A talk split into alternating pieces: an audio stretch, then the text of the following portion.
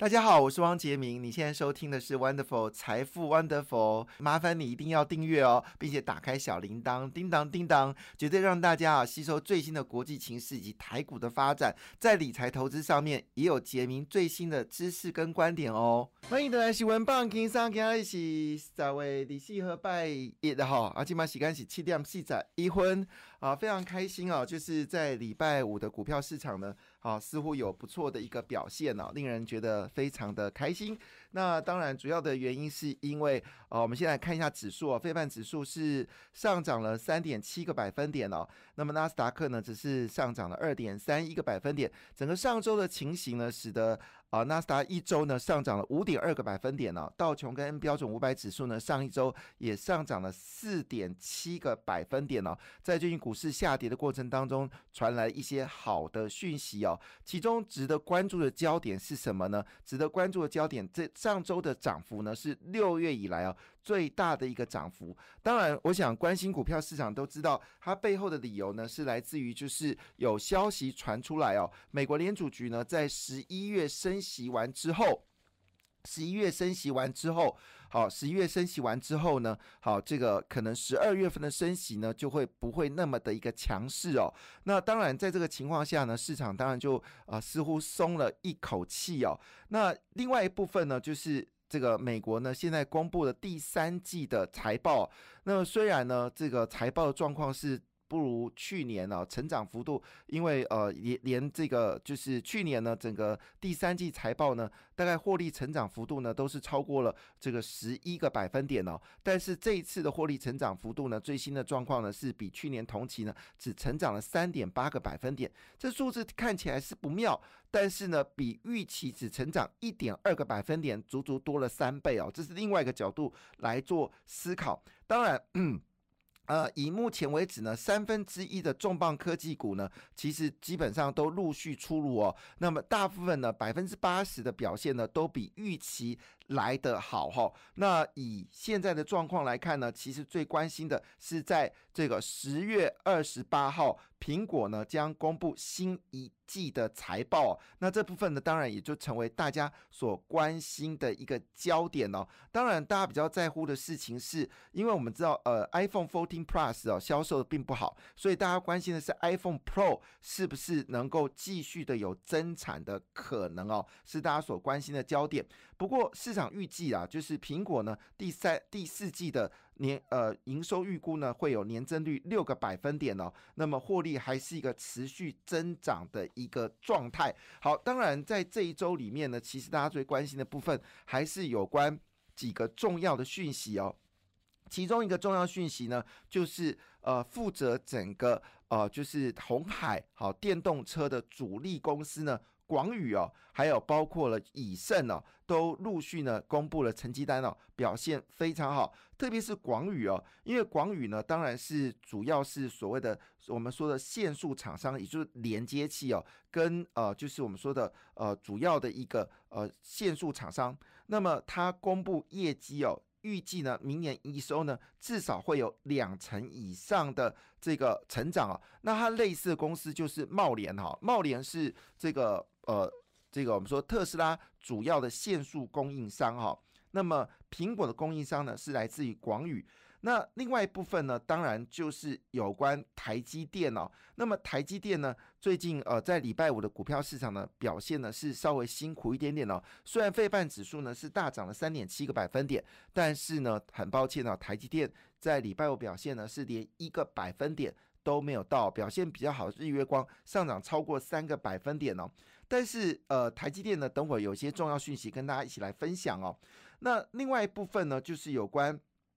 太阳能的一个这个呃表现哦，那因为现在呢，就是呃美国呢，是不是对于哦，就是中国呢，在第三地太阳能呢，也会执行呃太阳能生产也会做一个比较强力的禁令哦，到目前为止还不确定哦。目目前美国呢是对中国本地生产太阳能呃有明显的禁令哦，但是到第三地，也就是东南亚来生产呢，似乎这个禁令呢并不明显了，所以就关心这部分，如果比较明显，对台湾的太阳能来说确实有帮助。不过联合再生呢也确定哦，它将跨足到台湾以外的地方呢来生产太阳能，而元晶呢已经正式确定啊要到美国来生产太阳能哦。那太阳能会不会成为一个主要主轴呢？特别是蔡英文政府哦，那么特别的。呃，宣达一个讯息哦，今年是二零二二年呢，是太阳能丰收的一年哦，明年呢会继续有所展望哦，这是我们说看到的一个重要的一个讯息哦。好，当然回到国内消息，我们来看一下呃，礼拜五的股票市场，那么亚洲股市呢，呃，日本股市下跌零点四三个百分点，韩国股市下跌零点二个百分点了，中国股市呢，上海是勉强收涨零点一三个百分点了，深圳是下跌。零点四二个百分点，欧洲股市呢，因为受到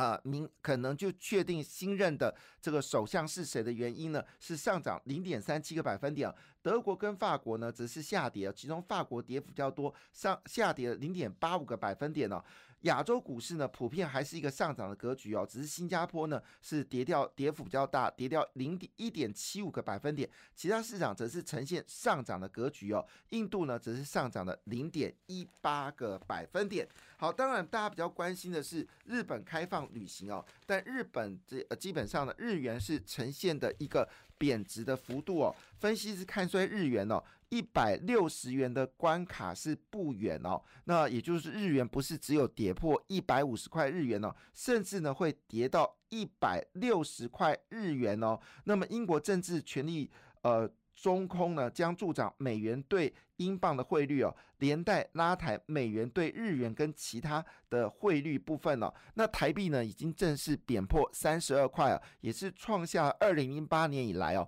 台币呢贬幅最大的一个状况。但是日本公布九月份的消费者信心指数呢是有增加的哦，增加了三个百分点哦，创下三十一年来哦。最大的一个信心指数哦，那以目前为止呢，日本现在的通货膨胀呢已经高于哦百分之二哈，已经高于百分之二。但是日本呢，目前为止呢，对于宽松货币政策呢，并没有要松手哦。所以日本呢，是不是真的要让日元持续的不贬值呢？事实上，大家还在观望当中哦。但是呢，当然这一周最重要的事情是呃电子。法说会的一个发展哈，那因为最近有个消息呢，联电呢似乎是好事连连哦。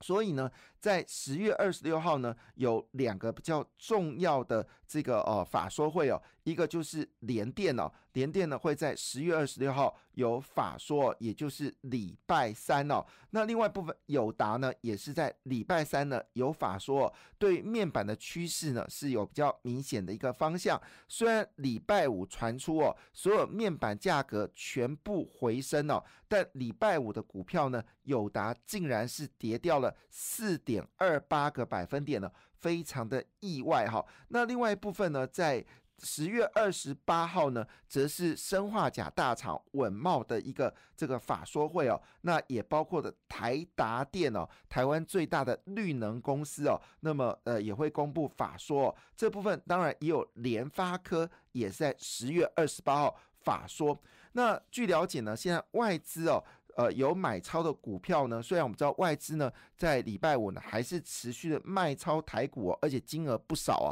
但是呢，最近做加码的公司呢，有包括了联电、技嘉、润泰全，以及啊要已经得到三万呃两万三千张电动车订单的玉龙，以及联合再生、中底、经济、全新、奇邦。华金科、华彩、呃金彩科以及中华以及易光哦，都得到外资的买超。其中比较关注像联电、技嘉、玉龙。还有联合再生以及订单非常好的中鼎哦，是值得关心哦。那么金圆代工联电呢，受惠于产能买载以及新台币贬值哦，第三季呢是以高达七百五十三点九三亿九二亿元哦，创下了营收的历史新高哦。那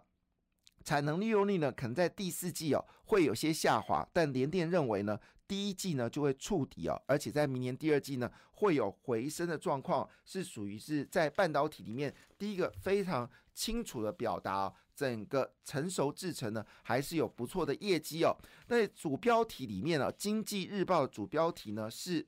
这个标题非常的特别哦，这个标题是什么呢？晶圆成熟制成的意外翻红哦，主要是因为中国受到了就是美美国商务部对中国的晶片的一个禁制法案，其中二八纳米制成的跟十四纳米的制成呢有极高的一个共通性，所以如果十四纳米呢如果被禁制的话呢，中国在二纳二八纳米不论在硬体跟软体的取得都可能有非常高的一个困难哦，间接打击哦。中国的新建的三十一座、三十一座的十二寸晶圆厂的一个建制哦，那这个情况之下呢，使得欧美大厂呢紧急的从中国厂商呢转找台湾哦，其中开第一枪的就是三星。三星呢已经说了，除了跟联电持续有密切的一个关系之外。英飞凌哦，英飞凌在新加坡呢也正式发表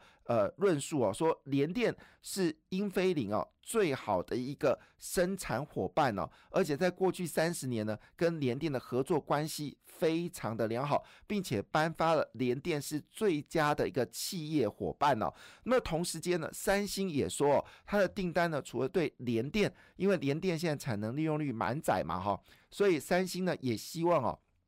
增加利基电跟世界先进的订单哦。那么这个消息完之后呢，包括美国及欧洲大厂呢，也正式呢询问哦，有关力基电跟世界先进的产能是不是能够能够提供帮忙哦。那么据了解呢，欧美 IDM 大厂呢已经陆续降低哦，在中国晶圆代工的投片量哦。所谓 IDM 大厂，就是本身呢是设计厂商。同时也有晶圆厂，指的就像是意发半导体啊、英飞凌啊，好这些厂商哦，还有包括了就是日本的几个重要的这些厂商呢，是不是把订单呢将从中国转移到台湾哦？那么因为整个所谓设备禁止输入中国，使得现在目前为止哦。呃，所有欧美的这些大型的，就是具有晶圆设计的厂商呢，已经非常担心哦，中国在人才跟技术发展将遭受到严重的限制跟打击哦，所以订单必须要转移到台湾哦，这是今天一个非常重要讯息，包括零电、力基电跟世界先进很可能都得到新的订单哦。那当然，在这个情况之下呢，对于台积电而言呢，因为台积电已经正式确认了七纳米跟六纳米的资本支出呢会做一个调整了，主要订单的满足度呢大概是百分之八十，但是呢，对于三纳米跟五纳米的订单呢，持续传出好的佳音哦，其中呢包括了五纳米部分呢，超为绘图的新核心哦，就是。RDNA 三哦，这绘图晶片处理器呢，会持续的使用的是台积电五纳米的制程哦。那当然，现在台积电在五纳米、四纳米跟三纳米的制程呢，目前为止呢，反应是非常的良好啊。那另外一部分呢，当然大家最关心的，其实还是 IC 设计股有没有机会突围哈。那么这个。呃，你这个礼拜呢，有几个重量级的 IC 设计公司呢，将进入到法说会哦。那么分别是在十月二十七号的利基，以及十月二十八号有三家公司哦，一个是瑞昱、联发科跟普瑞哦，都会在十月二十八号呢会公布这个新的法说。那以前三季的营收来看的话呢，瑞昱前三季的营收是成长十五点二个百分点。联发科是成长二十点八个百分点，普瑞呢则是成长了十五点六个百分点。比较在乎是利基哦，因为利基呢是属于消费的射频 IC 厂商哦。那么今年的年增率呢是负的四十一点五个百分点，所以利基在十月二十七号的法说所关心的焦点是不是能够突围哦，也成为了焦点哦。那么金星科也传出好消息了，拿下新的订单哦。那么另外一部分呢，当然就关心到就是有关电动车部分呢，包括了巨基呢，也传出了好消息，提供大家做参考。感谢你的收听，也祝福你投资顺利，荷包一定要给它满满哦。请订阅杰明的 Podcast 跟 YouTube 频道财富 Wonderful。感谢，谢谢 Lola。